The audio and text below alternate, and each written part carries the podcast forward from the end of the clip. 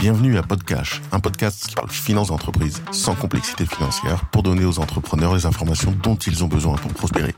Je suis Alexandre Lelay, CEO de Cashflow, une entreprise spécialisée sur le métier de directeur financier. On en recrute, on en forme et on en place à temps partagé. Je vous mettrai le lien de notre site internet en description du podcast. Ça fait désormais 8 ans que je travaille en finance d'entreprise, soit au sein d'une banque, soit en tant que CEO. Dans certains épisodes, je serai accompagné de Sofiane, un membre de la team Cashflow, qui m'aide à produire ce podcast. Bonjour Sofiane. Bonjour Alexandre, bonjour à toutes et à tous. On a voulu créer un podcast dédié, car en tant que consommateur de podcasts, je trouvais que ce sujet ne revenait pas souvent. On parle souvent commerce ou marketing, par exemple, mais nettement moins de finance, alors que c'est le sujet le plus important pour les entreprises. Aujourd'hui, on reçoit Eric Larchevêque du cofondateur de Ledger et investisseur dans l'émission de M6 qui veut être mon associé. Euh, mais récemment, écrivain aussi, puisque ton livre sort bientôt, à l'heure à laquelle on enregistre le podcast.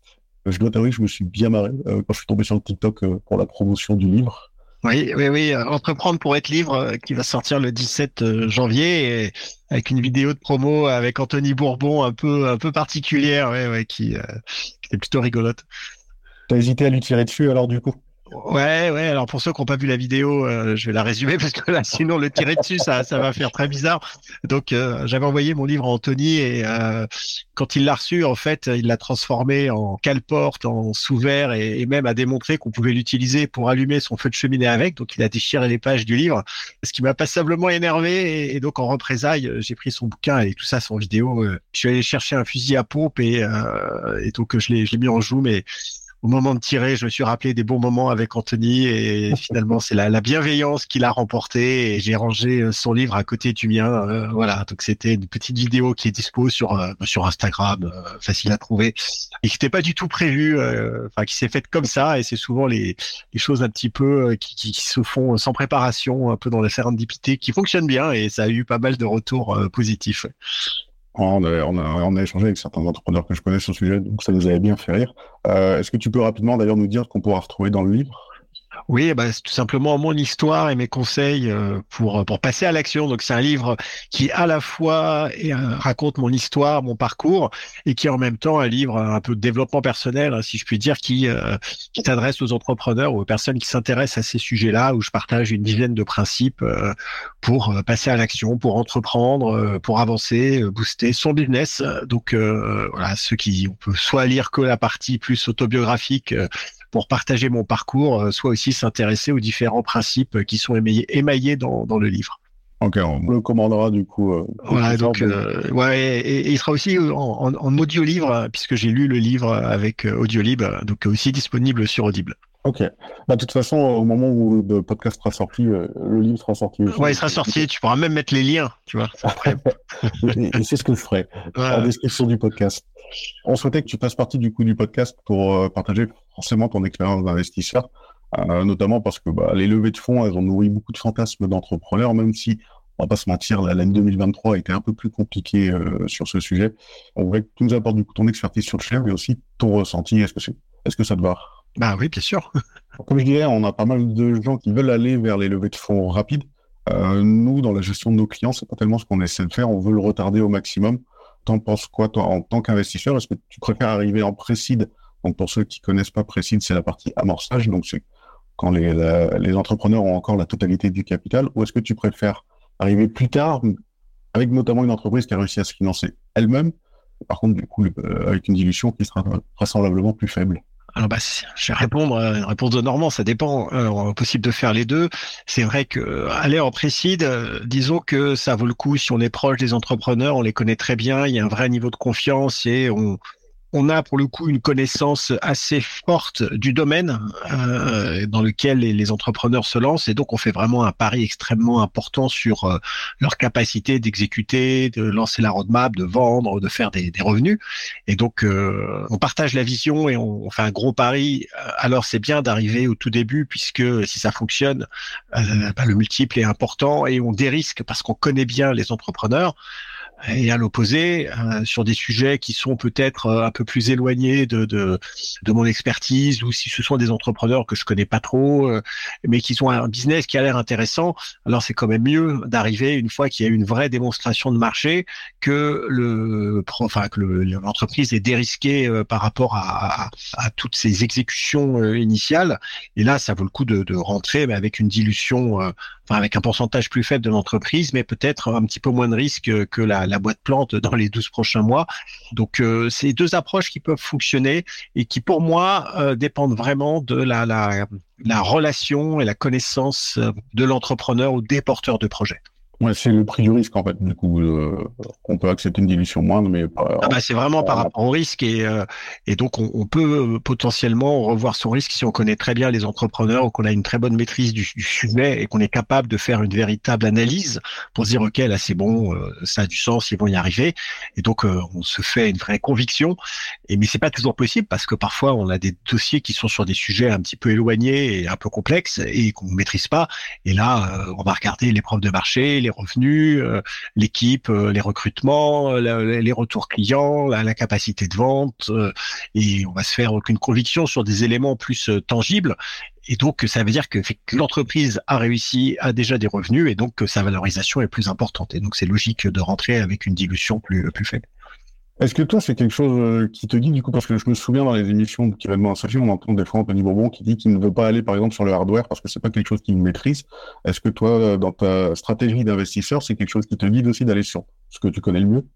Alors pas forcément parce que en réalité ce qui a motivé et ce qui motive mon investissement euh, c'est le fait d'accompagner des entrepreneurs en réalité, ce que j'aime, c'est accompagner des entrepreneurs, c'est partager des aventures, c'est vivre des aventures par procuration. Et donc, investir était pour moi une manière de faire ça. Et de ce fait, de par cette approche de curiosité, je me suis pas mis de, de et au contraire, aller sur des sujets que je ne connais pas avait pour moi plus d'intérêt que de rester euh, sur de la crypto, par exemple, ou euh, où là, euh, certes, j'ai une expertise, mais j'ai pas l'impression de découvrir des, choses vraiment nouvelles.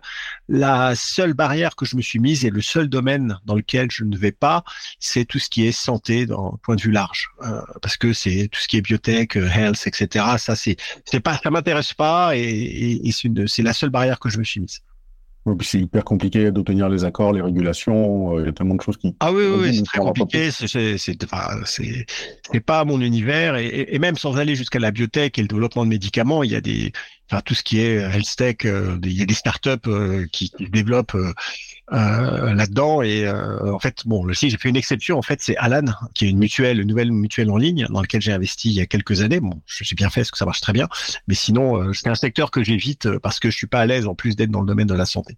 Ok. Rester au final sur ce qui te parle le plus, pas forcément ce qui tu bah, ce qui m'intéresse, ouais, ce que, ce que j'ai envie de faire, parce que c'est, je, je, vais souvent être guidé. C'est pour ça que je suis pas forcément le meilleur investisseur, parce que je suis souvent guidé par, euh, par l'aventure, par le challenge, par le sujet. Je trouve ça cool, je trouve ça génial. Et donc, j'ai plus tendance aujourd'hui à m'éloigner de l'investissement pour continuer à accompagner des entrepreneurs, mais d'une autre manière, notamment de masterclass par exemple euh, ou d'autres choses, et de limiter mes investissements soit à qui veut être mon associé ou alors à Blast, euh, le fonds d'investissement euh, d'Anthony Bourbon dans lequel j'ai une vraie expertise là pour le coup plus hardware Web 3. Mais maintenant investir à droite, à gauche, etc. Je, pense que je le faisais pour de mauvaises raisons et je faisais des choix qui étaient plutôt liés à, à l'envie d'accompagner, de découvrir un secteur, ce qui est pas un choix raisonné et raisonnable d'investissement pour ceux qui nous écoutent et qui ne le savent pas forcément, effectivement, tu, tu fais des masterclass désormais, et c'est là qu'on s'est rencontrés, oui. où, justement, sur euh, plusieurs jours, tu accompagnes euh, différents entrepreneurs pour les guider euh, et répondre à leurs problématiques, notamment, pour pouvoir avancer le plus vite. Ça a une, une efficacité assez démontrée, hein, puisque moi, je sais qu'en en sortant, j'ai pris des décisions le lendemain, donc, donc effectivement, c'est quelque chose qui peut être intéressant à faire. Pour revenir sur la partie du coup des levées de fonds, est-ce que toi tu connais des moyens de retarder au maximum cette levée de fonds pour les, les jeunes entrepreneurs? Alors oui, bah c'est une question d'état d'esprit, c'est-à-dire que quand on crée une entreprise, on peut se dire euh, soit qu'on va la faire avec euh, la nécessité tout de suite d'avoir des capitaux importants et euh, donc de passer par une levée de fonds, soit on se dit qu'on va essayer plutôt de générer rapidement du revenu, de pouvoir faire un maximum d'autofinancement et de cider, d'avoir les premiers capitaux, soit avec quelque chose qu'on apporte, soit avec du love money, parce que euh, c'est vrai que c'est difficile de se lancer avec zéro euro. Euh, c'est facile de dire ah bah non, bah vas-y débrouille-toi, lève pas de fonds, mais on va dire ah bah ouais, mais j'ai quand même besoin de me lancer. Mais il faut savoir que en général, un entrepreneur avec les aides disponibles, les prêts d'honneur euh, et peut-être aussi un certain nombre de contacts dans le cercle proche, il est tout à fait possible de réussir à lever 10, 20, 30 000 euros. et ça, ça suffit quand même pour lancer une boîte. On n'est pas obligé de partir dans des délires. Et après, bien sûr que si on part dans de la R&D compliquée, qu'il faut trois ans pour lancer un produit, là on va pas avoir le choix, on va devoir passer par euh, forcément de la levée de fonds, ce qui à la base était vraiment le concept de start-up, c'est-à-dire d'investir pendant des années sur un produit technologiquement complexe qui viendra ensuite euh, apporter des, des revenus. Mais Maintenant, euh, la plupart des entrepreneurs ont, se sont dit qu'ils pouvaient adapter cette notion de start-up technologique à n'importe quel business. Et donc, quand ils veulent lancer quelque chose, même si c'est pas de la tech avec deux ans de R&D, ils disent je lève des fonds et c'est le premier réflexe et, et, et ça c'est quelque chose que moi je bah, j'essaie plutôt de décourager euh, les entrepreneurs de se lancer de manière euh, tête baissée tout de suite dans la levée de fonds en disant bah la levée de fonds euh, c'est l'alpha et l'oméga du business et qu'il y a que ça. Non aujourd'hui on peut s'autofinancer. Il est possible d'obtenir des premiers moyens d'une diverse manière. Et ce qui compte après bah, c'est de faire des revenus de faire du, du, du du chiffre et euh, de pouvoir ensuite se développer de cette manière. Et après, peut-être à un moment, si c'est nécessaire, de lever des fonds pour accélérer, mais ça ne doit pas être euh, le point de départ du lancement d'un business. C'est juste pas possible. Euh, en tout cas, à moins d'être vraiment dans de la tech, la deep tech et, des choses extrêmement complexes, où là, effectivement, on ne peut pas faire autrement. c'est vraiment une notion de start-up je pense qu'il y a quand même 90% des business aujourd'hui euh, qui peuvent s'autofinancer et qui ne nécessitent pas des millions d'euros d'investissement pour euh, dire bonjour. D'ailleurs, il y a un terme qui est, qui est sorti depuis 2-3 ans, je crois, où on entend parler des entreprises qui, qui se disent bootstrap, donc c'est-à-dire qu'ils sont financés, autofinancés euh, de façon continue et qu'ils n'ont pas eu forcément non plus recours à l'endettement bancaire, euh, qui est déjà bah, une des premières solutions. On est quand même dans un pays où on a la BPI qui permet de, de faire pas mal de choses. Euh, moi, je pense euh, un des moyens aussi euh, de retarder les levées de fonds. Je pense que déjà, c'est de faire des économies. Et pour les entreprises qui seraient vraiment innovantes, je sais qu'il y a le cadre de la jeune entreprise innovante. Je sais pas si tu es familier, toi, sur le sujet. Ah bah bien sûr, il y a, il y a la JEI, euh, bon, il y a le CIR. Alors après, c'est des remboursements euh, qui, qui, permettent d'avoir de, des, des, des, des, retours et, et qui sont pas toujours utiles pour résoudre une problématique de, de cash flow immédiate. Mais bien sûr qu'il y a plein de dispositifs en France euh, pour pouvoir limiter le coût de la R&D. Et, et oui, tu as raison. en fait, il faut être un minimum lean dans son développement et, il est complètement possible de développer des boîtes euh, sans avoir besoin de, faire appel à des montants conséquents. Et c'est une question de mindset, d'état d'esprit. Euh, je pense qu'il faut sortir du mindset euh, startup à tout prix que créer une boîte égale levée de fonds. Et ça, ça, je pense, ça a changé depuis 2023 où de toute façon les levées de fonds se sont pas mal asséchées et où on a eu peut-être un retour de la boîte Bootstrap qui se développe et qui arrive à, faire du business, de la marge, de la rentabilité, enfin des choses qu'on ne retrouve pas en général dans les startups qui se fichent complètement de ces éléments-là de mesure. Ah c'est l'avantage du bootstrap pour le coup. Euh, là, on est obligé d'être rentable jour 1, euh, sinon bah, on ferme vite. Ouais, euh, c'est l'épreuve du feu et c'est une bonne manière aussi de voir si on est capable de gérer une boîte parce que lever des fonds c'est pas gérer une boîte. Euh, quelqu'un peut être assez fort pour euh, convaincre euh, des investisseurs de mettre 500 000 balles dans une boîte.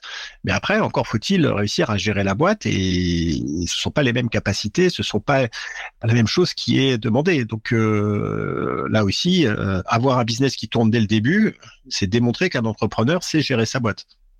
On fera une note d'ailleurs dans la description du podcast où on va parler un peu de la jeune entreprise innovante, le, statut de ce qui permet au final pour certains membres de son équipe et même du dirigeant, euh, qu'on soit en SAS ou en SARL, d'économiser charges salariales et patronales dans le pays dans lequel on est, ça quand même une certaine somme à l'année. Ah ouais, ouais, c'est, c'est important. Ça peut faire la différence entre la vie et la mort.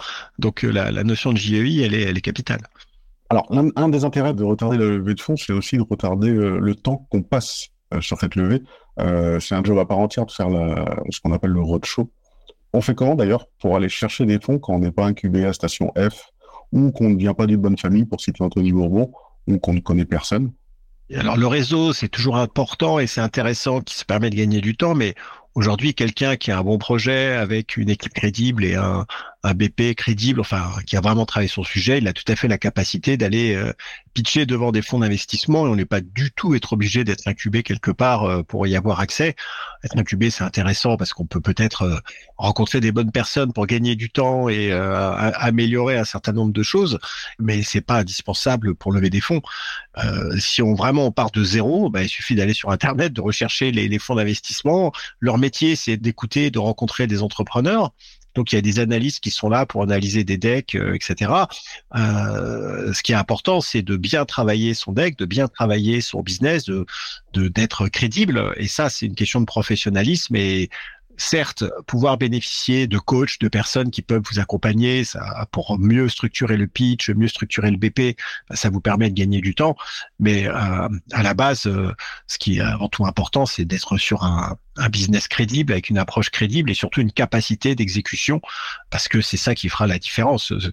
Euh, les, les, les reçoivent tellement de decks, de projets à, regarder que dès qu'ils voient qu'il y a un truc qui va pas, il, est très facile de le mettre de côté et de le jeter. Donc il faut vraiment préparer ses preuves de marché. c'est du travail, c'est tout simplement du travail euh, et c'est pas vraiment, je pense, de le, le réseau, c'est utile, mais c'est pas ça qui fera que tu lèves ou tu lèves pas, à mon avis ce qui va changer, à mon avis, c'est le temps qu'on prend pour avoir peut-être euh, ces contacts. Euh, je pense qu'il y a beaucoup de gens qui ne savent pas aussi que les fonds d'investissement peuvent être aussi euh, dédiés et spécialisés. on en a rencontré pas mal qui investissent que sur certaines thématiques. et déjà, si on recherche déjà cela dans un premier temps, ça permet de gagner du temps. Oui, bien sûr, on, peut gagner du temps et il faut pas négliger le, une levée de fonds, c'est très long, c'est six mois minimum, hein, avec énormément de temps passé, d'échanges, de focus. Et quand on lève des fonds, on n'est pas sur le business. Donc, euh, si on peut s'éviter de lever des fonds, parfois, c'est très bien aussi. Hein. Ah, tu fais la transition parfaite avec euh, la question que j'allais te dire. C'est justement ce que, d'après toi, il faut quelqu'un qui est dédié euh, aux autre chose, dédié à la levée de fonds dans l'entreprise. Alors, bah, bah, c'est avec le CEO, c'est-à-dire que euh, à moins d'avoir une énorme équipe avec euh, un DAF, un chief of staff et puis euh, tout un tas de Sherpas pour s'occuper de tout ça, ça va être le CEO qui va gérer la levée de fonds. il y a la possibilité de faire appel à un lever, une banque d'affaires qui peut aussi prendre une, une, partie de la tâche et donc de retirer des épaules du dirigeant pas mal de responsabilités. Mais ça, ça va surtout être pour des levées de fonds en Serie A ou où il y a déjà un minimum de, maturité parce que sur un site ou vraiment une toute première levée de fonds, ça va être compliqué de, de prendre une banque d'affaires parce que je pense qu'aucune banque d'affaires ne voudra prendre le dossier et de toute façon un investisseur, un fonds, un BA, un business angel voudra euh, parler et voir euh, le, ou les porteurs de projet et sera pas tellement intéressé de parler à un lever.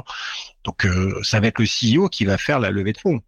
Et, donc bah, ça veut dire que les six prochains mois, ça va être énormément de temps à passer sur ces sujets-là au détriment du business. Oui, surtout, bah, je, pense qu'il y a déjà il y a que le CEO qui en, mesure d'un point de vue crédibilité de faire cette, euh, présentation, mais aussi qui peut expliquer euh, peut-être l'activité. on a une anecdote d'ailleurs sur le sujet, puisqu'on avait, on devait faire une levée de fonds, on devait aider une, de nos entreprises à faire une levée de fonds de 2 millions d'euros. Bah, il fallait bien la préparer. La problématique qu'on avait sur ce sujet, c'est que euh, déjà le business model était assez compliqué dans le sens où le client n'était pas forcément l'utilisateur de la solution. Donc, euh, il fallait à la fois convaincre les clients, qui devaient être des administrations, et les utilisateurs de l'utiliser. Au final, la question, j'ai jamais réussi à avoir réponse à la question sur comment rentre l'argent. Et euh, bah, cette levée de fonds, du coup, euh, c'est pas. Bah, ça n'a pas dû bien se passer, je pense. Bah, nous, on n'y est pas allé. Donc, forcément, oui, bah, comme, comme j'avais pas cette réponse-là, je dis que ça va être compliqué parce qu'on peut pas préparer le pitch là-dessus. C'est quand, qui va payer, qui dans quel sens. Et euh, là, on a appris, euh, j'ai appris euh, deux trois mois d'ailleurs que l'entreprise avait fermé du coup, faute d'avoir trouvé l'argent justement pour cette levée de fonds. Certains n'ont pas forcément les moyens d'avoir quelqu'un qui gère du coup la préparation de tout ça. Est-ce que tu penses toi qu'il y a des métriques financières, par exemple, que les investisseurs examinent plus attentivement lors d'une levée de fonds? Alors, ça dépend. Tu parles d'une levée de fonds en early stage ou alors plutôt en late stage? Parce que c'est pas pareil. Ah, là, vu l'audience du, podcast, ça va plus early stage que. Ah bah alors, en early stage, je pense qu'il n'y a pas vraiment de KPI. Est-ce que tu vas regarder financier? Parce que la boîte, de toute façon, elle va avoir que quelques mois d'existence. Par contre, euh, ce qu'un investisseur regarde, en tout cas moi, ce que je regarde, c'est les preuves de marché. C'est à qui t'as vendu, combien, euh, combien ça t'a coûté de trouver ton client, combien de temps t'as vendu, quel est le pipeline, comment tu gères le pipeline commercial. Euh, donc au niveau financier, ce sont vraiment des, des indicateurs extrêmement pragmatiques liés au business et à l'argent qui rentre. C'est le cash flow, c'est ça. Après, il y a bon, bien sûr, le produit, la technique, le marketing, le machin, mais bon, ça c'est pas des, sont pas des chiffres financier. Moi, ce que je regarde, euh, c'est la, la, preuve de marché. Euh, à ce stade, ça va être euh, ça qui va être un, ça va être un des éléments les plus importants de décision d'investissement. C'est quelles sont les preuves de marché. Est-ce que ton produit, bon, ok, super, il est bien, il tourne, mais à qui tu le vends combien, de, combien de temps tu le vends, combien ça coûte de le vendre, est-ce que le client est satisfait, euh, quelle est la taille de ton pipeline commercial, comment tu vas l'adresser, est-ce que tu as des commerciaux, est-ce que c'est toi, enfin, et, c'est ça, c'est le nerf de la guerre, c'est vraiment comment l'argent va rentrer et est-ce que tu es capable de faire rentrer de l'argent? Parce que tu peux avoir un super produit, mais si tu es incapable de le vendre, bah, ça, ça va complètement faire capoter le, la levée de fonds et en tout cas on dira bah non mais là t'es pas prêt, il faut que tu revoies, faut que tu trouves un co-founder, faut que tu changes les trucs, tu dois changer les paramètres. Donc euh, c'est vraiment les preuves preuves de marché qui sont pour moi les, les, éléments les plus essentiels pour pour avoir une conviction sur une sur un investissement. Il y a quelque chose que tu as dit qui retient mon attention, tu as parlé notamment du coût d'acquisition. Euh, si on parle d'une entreprise, par exemple, où la recommandation marche bien, les clients arrivent de façon naturelle, mais qui n'a pas d'équipe sales. Je me souviens, euh, je sais plus, dans, dans, une des saisons de est mon associé, c'était quelque chose qui t'avait alerté où justement on n'était pas capable d'estimer ce coût d'acquisition si on devait passer à l'échelle. Oui, euh, c'est un élément assez important euh, dans l'analyse du dossier. Si quelqu'un te dit, bah voilà, pour l'instant, on a fait tant de revenus et c'est avec zéro marketing, zéro commerciaux. Donc, imaginez euh, ce qu'on serait capable de faire si vous donnez de l'argent pour faire du marketing et du commerce. Donc, on a l'impression que c'est un bon argument de dire, ah bah regardez tout ce qu'on a fait avec rien. Mais en réalité, moi, ce que j'entends, c'est, je sais pas faire du marketing et je, ne sais pas si je suis capable de vendre. Et donc, c'est une très mauvaise chose à dire, je pense de, de mettre en avant simplement les preuves de marché euh, sur de l'organique pur. Euh, c'est important de comprendre son process commercial et de savoir on va adresser, comment ça va coûter, comment on va le faire, etc. Parce que euh, on va devoir accélérer, on va devoir, surtout si c'est des business, on doit avoir des centaines de clients. Hein. Si on est sur des trucs, on a 10 clients annuels parce qu'on fait des, très gros contrats et qu'on est que sur du go-between de l'organique, là, c'est différent. Mais euh, en effet, il faut être capable de démontrer aux investisseurs qu'on maîtrise son process de sales et on n'est pas obligé d'avoir des commerciaux avec des euh, process extrêmement compliqués. Ça peut être juste le CEO ou un, directeur euh, qui fait du business développement, qui va démontrer les marchés, qui va démontrer ses capacités de les adresser, de voir comment ça fonctionne. Si c'est du marketing digital, bon bah dire euh, quel est le coût d'acquisition, enfin de montrer qu'on comprend tout ça, euh, parce que euh, si on n'a jamais fait de marketing, marketing digital, c'est-à-dire de l'acquisition, par exemple sur Instagram, Facebook, Google, et qu'on dit bah voilà, on, va le faire avec votre argent, euh, bah super, mais euh, euh c'est aussi un métier. Donc, est-ce qu'il faudra passer par des agences? Mais est-ce que le produit fonctionne bien sur le marketing digital? Il y a énormément d'interrogations. Et plus on est capable d'apporter des preuves de marché qui permettent de lever ces interrogations en disant, bah, j'ai fait 500 euros par mois, 1000 euros par mois, ok, c'est pas grand-chose, mais c'est déjà ça. Et surtout, ça permet de démontrer que le porteur de projet comprend la notion de tunnel de, de vente, de conversion, de coût d'acquisition, est capable d'avoir une notion de KPIs, de répondre aux questions au moins on cette personne est câblée, comprend. Alors qu'il y en a, ils comprennent rien. Et ça, on s'en aperçoit que à partir du moment où ils ont commencé à faire, à mettre en place des, euh, campagnes.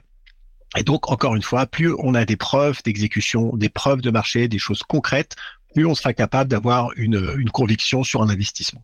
Alors, ce sont des questions que je me pose, nous, forcément, euh, vu essentiellement de, de cash flow euh, et euh, la partie financière, on suit automatiquement les métriques financières.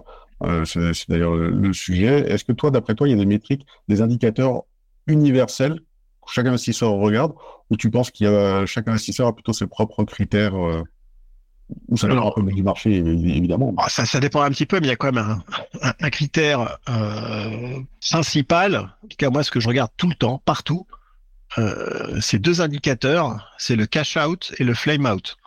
Le cash out, c'est en combien de temps la boîte est morte. Euh, parce que souvent, la plupart du temps, quand tu fais de l'investissement, tu es dans des boîtes qui sont pas rentables. Et donc, tu dois savoir exactement combien de mois de cash tu as devant toi. C'est-à-dire, bah, dans six mois, la boîte est en cessation de paiement. En 18 mois, elle est en cessation de paiement. Donc ça, c'est c'est ça les le premier indicateur que je regarde. Et l'autre, c'est le flame out, c'est-à-dire en combien de temps t'es mort si tu peux plus faire de revenus? T'as un truc qui casse sur ta chaîne de production, enfin de peu importe, hein, de produits, de machin, t'es plus. Euh, bah là, tu passes de euh, neuf mois à trois mois, par exemple. Donc euh, ça, c'est les premiers indicateurs euh, qu'il faut regarder et donc connaître son burn. Quel est ton burn mensuel? Combien tu perds d'argent chaque mois. Ça, un porteur de projet doit le savoir sur le bout des doigts. Et ça paraît évident, mais quand on pose la question à des gens, ils ne savent pas. Euh, et, et, ça, c'est dramatique parce que c'est la, la notion de cash flow au sens le plus basique qui soit, à savoir euh, j'ai combien sur le compte, il y a combien qui rentre chaque mois, il y a combien qui sort et dans combien de temps je crève. Ça, ça doit être euh, la partie, enfin le sujet le, le, plus le plus important, le plus critique pour un porteur de projet. Il doit surveiller ça. Tous les jours, il doit se connecter à son compte en banque et voir combien il y a d'argent. Pour moi, ça c'est le truc essentiel et ne pas être câblé comme ça. Pour moi, ça c'est un red flag. C'est-à-dire quelqu'un qui raisonne pas comme ça je me dis, oula, soit quelqu'un qui est un peu trop euh, optimiste sur la vie ou un peu trop naïf euh, sur des, aspects financiers, bah, ça peut souvent de créer quelques dégâts.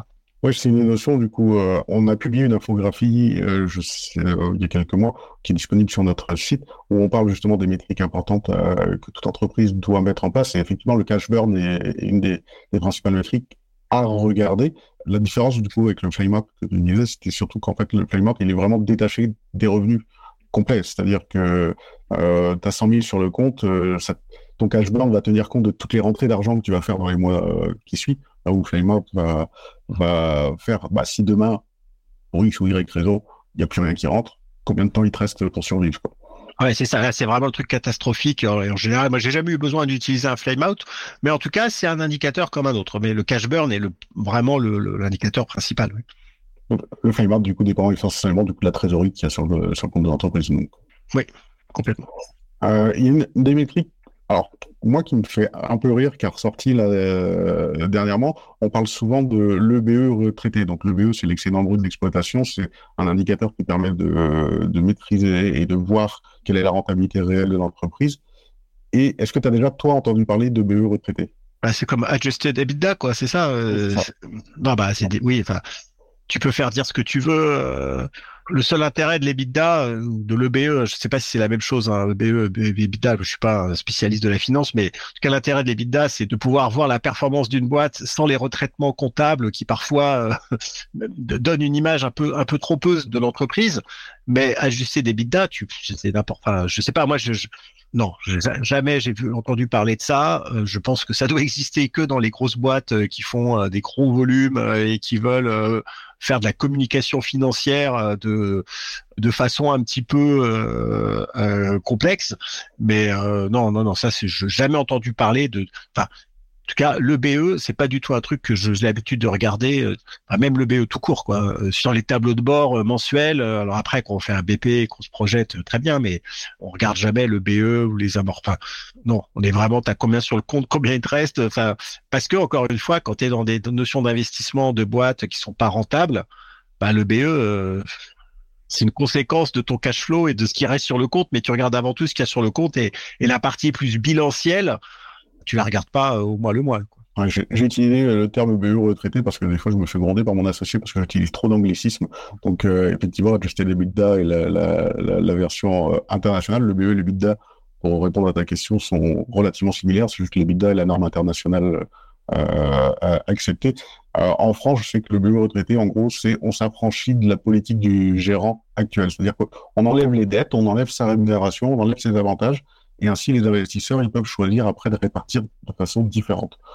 Ouais, bah là c'est très technique et je pense que c'est pour c'est éventuellement pour faire des LBO ou de, de, de la session d'entreprise, mais ça c'est des choses qui sont pas. Euh, enfin, en tout cas, moi je traite pas ça euh, parce que j'en suis en général quand on fait de l'investissement. Euh, c'est rare que tu parles d'exit. Euh, c'était arrive rarement aux exits, donc c'est rare que tu sois dans ce mindset de BE ajusté, ouais, retraité.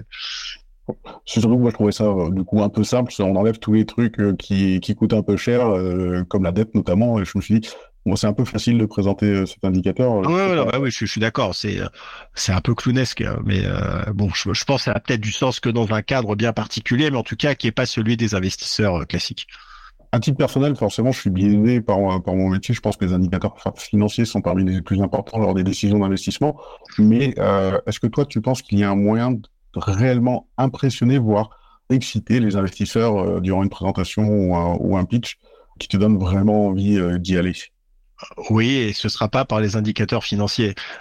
Euh, à, moins que tu aies une boîte qui a un décollage vertical et qui fait des ventes de malades. Et, mais bon, ça c'est plutôt rare. C'est quand même même très rare d'avoir des entreprises qui sont euh, dans une croissance folle avec une accélération et, qui soient capables de présenter des, éléments financiers euh, qui fassent rêver. Euh, le, ce qui va impressionner, en tout cas, ce qui impressionne des investisseurs comme moi, c'est vraiment les capacités d'exécution et toutes les preuves, encore une fois, de marché qui ont été mises en place pour démontrer que le produit fonctionne, on peut le vendre, etc. Alors qu'il y a évidemment une maîtrise des coûts et, que tout ceci n'est pas fait à un coût délirant. Euh, donc il faut que tes preuves de marché soient là dans un contexte aussi euh, d'indicateurs financiers cohérents. Mais euh, encore une fois, quand on est en early stage, c'est-à-dire une entreprise qui veut lever des fonds, qui n'a que euh, quelques mois ou quelques années d'existence et qui vraiment est tout, tout début de l'aventure, ça va être la capacité d'exécution et de preuve de marché qui va permettre de, de, de montrer qu'on a en face une équipe qui, qui délivre, qui est dans l'action, qui fait, qui comprend et qui a levé tous les risques, la, plus grande partie des risques qui sont liés à son activité. La partie ensuite financière, euh, je pense qu'elle viendra plus en série A, série B, mais en tout cas, au début, elle est, elle est moins visible parce que c'est pas là-dessus qu'on va se positionner. Oui, c'est parce qu'il compte forcément le plus euh, au début. Et en dehors du coup des investissements, tu as gars qui va être mon là-dessus ou parce que c'est retransmis euh, et tout le monde peut aller, peut aller voir euh, s'il le souhaite. Est-ce que toi, tu as un exemple où tu as eu le cas d'un effet wow qui te dit ouais, j'ai envie d'y aller? Oui, bien sûr, mais souvent c'est le produit. C'est-à-dire que je tenais un exemple euh, parce que voilà, je pense à celui-là. C'est une boîte qui s'appelle OSOL, O-S-O-L, qui résout la problématique euh, de l'électricité euh, sans fil, je dirais, dans les immeubles et en tout cas dans les zones de travail où tu prends n'importe quel coworking ou bureau, tu es toujours emmerdé à mettre des prises, des trucs, et c'est un cauchemar de savoir où est-ce que tu mets tes prises, tes, tes rallonges, tu te connectes, enfin bref. Et donc ils ont développé un système l'électricité portable que tu poses, ces designs et tu peux connecter tous tes appareils, c'est des batteries. Enfin, en soi, il n'y a rien d'incroyablement révolutionnaire sur la technologie, mais sur l'usage, l'UX et la manière dont ils, ils résolvent ce problème, c'était hyper intéressant. Et donc, euh, est-ce que ça cochait plein de cases? Ça permettait de résoudre, de, faire énormément d'économies dans le développement, euh, dans la réflexion du développement des immeubles, de passer tous les câbles, etc. Tu dis bon, mais plus de plus de prise nulle part. On va tout mettre sur de la prise déportée euh, sans fil. Donc voilà, ça c'est un exemple où, euh, en fait, je, suis impressionné parce que je vois un produit qui fonctionne, qui a bien été pensé, qui a été exécuté, euh, qui a eu des premières ventes. Et là, euh, il y a cet effet de conviction parce que ça, il y a cette exécution et cette démonstration de marché sur un, problème assez général qui a été résolu de de façon assez simple, hein, parce qu'une batterie, c'est une batterie, mais sur une approche vraiment très très bien pensée avec une bonne UX, etc. Et donc euh, voilà, ça c'est un exemple où il y a une conviction qui se fait parce que euh, on est impressionné sur pas mal de choses, mais c'est un ensemble euh, plus lié au produit, à l'exécution. Et, j'avoue, j'ai pas dû regarder le BP quoi. enfin, j'ai regardé, mais c'était en second temps. C'était pas ça qui a fait la conviction. Est-ce que as, sur la totalité des investissements que tu as, parce que je pense qu'il y a une partie visible qu'on voit tous dans l'émission, mais il y a, a peut-être une autre partie euh, qui est plus propre. Est-ce que tu as quelqu'un qui s'occupe de ça pour toi, soit au quotidien, soit pour les opportunités, on va dire? Non, alors pour les opportunités, euh, encore une fois, je, j'ai fait tout tout seul et tout géré tout seul. Euh, je commence un petit peu à m'entourer maintenant pour gérer certains dossiers parce que sinon je commence à l'avoir un petit peu trop et, euh, et pour les suivre euh, j'ai un peu de mal à, à tout faire. Euh, par contre maintenant pour regarder les opportunités, en fait je les regarde plus. C'est-à-dire que j'ai décidé de plus faire d'investissement, de BA comme ça. C'est soit qui veut être mon associé, soit Blast. Mais sinon, j'arrête d'investir parce que c'est trop. Je, je suis pas un fond justement il faudrait que je, je, je, me structure, que je mette une équipe, que je devienne un véritable investisseur. Et en fait, euh, j'ai pas envie. J'ai pas envie d'être un investisseur. Euh, voilà, je je préfère accompagner, faire d'autres choses. Et donc, euh, clairement, à un moment, j'étais face à cette décision de dire, bah, est-ce que je me structure? Je fais un family office avec des gens et, qui regardent les opportunités, qui met en place un véritable euh, process. Mais je me suis dit, en fait, non, ça m'intéresse pas. Je, c'est pas ce que j'ai envie de faire. Je suis quand même beaucoup plus un entrepreneur qu'un investisseur. Et donc, euh, je vais changer un petit peu mon fusil d'épaule et, et, être plus dans l'entrepreneuriat, d'aider des gens à entreprendre, etc., mais de le faire d'une façon différente que euh, par l'investissement. Ok. Euh, pour finir, la dernière question sur laquelle je pensais, c'est euh, quelque chose qui est assez important parce que là, ton expérience joue d'autant plus. Euh, est-ce que toi, tu as des red flags qui te font fuir dès que tu les entends, que ce soit des mots, des attitudes qui t'ont marqué? Ouais, je pense que ce qui fait fuir, moi, ce qui me fait fuir, c'est l'absence d'écoute. Quelqu'un qui n'écoute pas, enfin qui entend, mais qui n'écoute pas, qui, quand on va le challenger, quand on va peut-être lui, poser des questions un petit peu difficiles ou lui faire des remarques, va être sur la défensive, euh, va toujours essayer de, de se justifier et, qui n'écoute pas. Et on voit quelqu'un qui n'écoute pas. Euh, et ça, ça va être un vrai problème parce que euh, dans le cadre de l'investissement et du suivi, il y a énormément de valeur qui peut être apportée par la discussion, par les échanges, par le conseil. Et un entrepreneur qui pense avoir tout compris et qui fait à sa tête, ça va pas fonctionner il a peut-être raison, c'est-à-dire peut-être qu'il a tout compris. Moi, j'en sais rien. Je suis pas là pour juger parce que c'est très difficile de savoir qui a raison, qui a tort. Mais une attitude où quelqu'un n'écoute pas, euh, on va se dire que là, pour le coup, ça, ça va mal fonctionner pour le futur et ça va pas être agréable. Et donc, pour moi, c'est le red flag le plus important. Le côté têtu euh, de l'entrepreneur. Ouais, alors c'est pas têtu parce que euh, enfin quelqu'un qui qui est tenace, qui, qui qui il faut une résilience, etc. Mais il y a, il y a une partie, oui, il y a un peu de ça côté têtu, mais c'est vraiment l'absence d'écoute et le fait qu'il y a des gens en fait ils n'écoutent pas et ça les intéresse pas. Ils ont leur truc euh, c'est même pas qu'ils sont têtus c'est que euh, ils sont pas ouverts en fait à, la réflexion et au challenge et, euh, donc c'est des gens qui sont pas coachables par exemple. C'est impossible. Et, donc bah super mais ce sera sans moi sans moi quoi c'est d'ailleurs une des raisons qui fait que nous, on peut arrêter aussi l'émission dans l'émission d'accompagnement fait. C'est-à-dire qu'on a eu le cas d'entrepreneurs où on leur dit que bah, faites attention à ci, faites attention à ça, faites attention à ci, et qui n'écoutent pas. Et au final, euh, bah, l'intérêt de nous, notre mission est vite compromis parce que si les choses se mettent pas en place ou si la fois euh, ça va à contresens de ce qu'on préconise, tout le monde perd du temps, euh, tout le monde perd de l'argent et ça n'a pas de sens. Donc je pense qu'en tant qu'investisseur, ça doit être la version au-dessus de, ça. Oui, bah, c'est sûr, parce que là, on, en fait, quand on investit, on, s'investit et pas forcément que euh, d'un point de vue pécunier, mais aussi émotionnellement et avec du temps. Et, si on voit qu'on fait ça à perte, dans le sens qu'en face quelqu'un, euh, si on pisse dans un violon, quoi, pour prendre une expression, euh, bah là, franchement, non, c'est pas possible. Et, ça, c'est quelque chose, oui, qui, pour moi, qui maintenant, j'ai fait quelques erreurs où je, le voyais, mais j'ai bon, c'est pas grave, on va y arriver. Et en fait, non, non, non, les gens, c'est difficile de les changer. Et quelqu'un qui n'écoute pas, c'est vraiment quelqu'un qui n'écoute pas il faut mieux couper court en conversation. En tout cas, moi, c'est comme ça que je me comporte. Ok, ouais. Je te remercie pour ton temps, Eric. Euh, je rappelle du coup euh, que ton livre sera sorti au moment de la sortie du podcast. Euh, On peut retrouver le lien dans la description. Au plaisir de voir du coup tes nouveaux investissements potentiels dans cette nouvelle saison. ouais, quatrième saison et aussi bah, qui, qui, doit, qui sera diffusée sur M6 à partir du 17 janvier. La date coïncide bien. Merci pour toi, Eric. Merci. Merci. Salut. Au revoir. Merci à tous d'avoir écouté cet épisode jusqu'au bout. Surtout, n'hésitez pas à me faire vos retours par message. C'est la première saison d'un nouvel exercice pour nous. On a vraiment apprécié le faire et j'espère que vous les apprécierez également. Si vous avez aimé, pensez à noter l'épisode, ça nous aide vraiment et ça nous motive. Quant à moi, vous pouvez me retrouver sur LinkedIn où je publie très régulièrement sur la finance d'entreprise. On se retrouve le mois prochain avec un nouvel invité, je vous tiendrai informé. À très vite amusez-vous bien.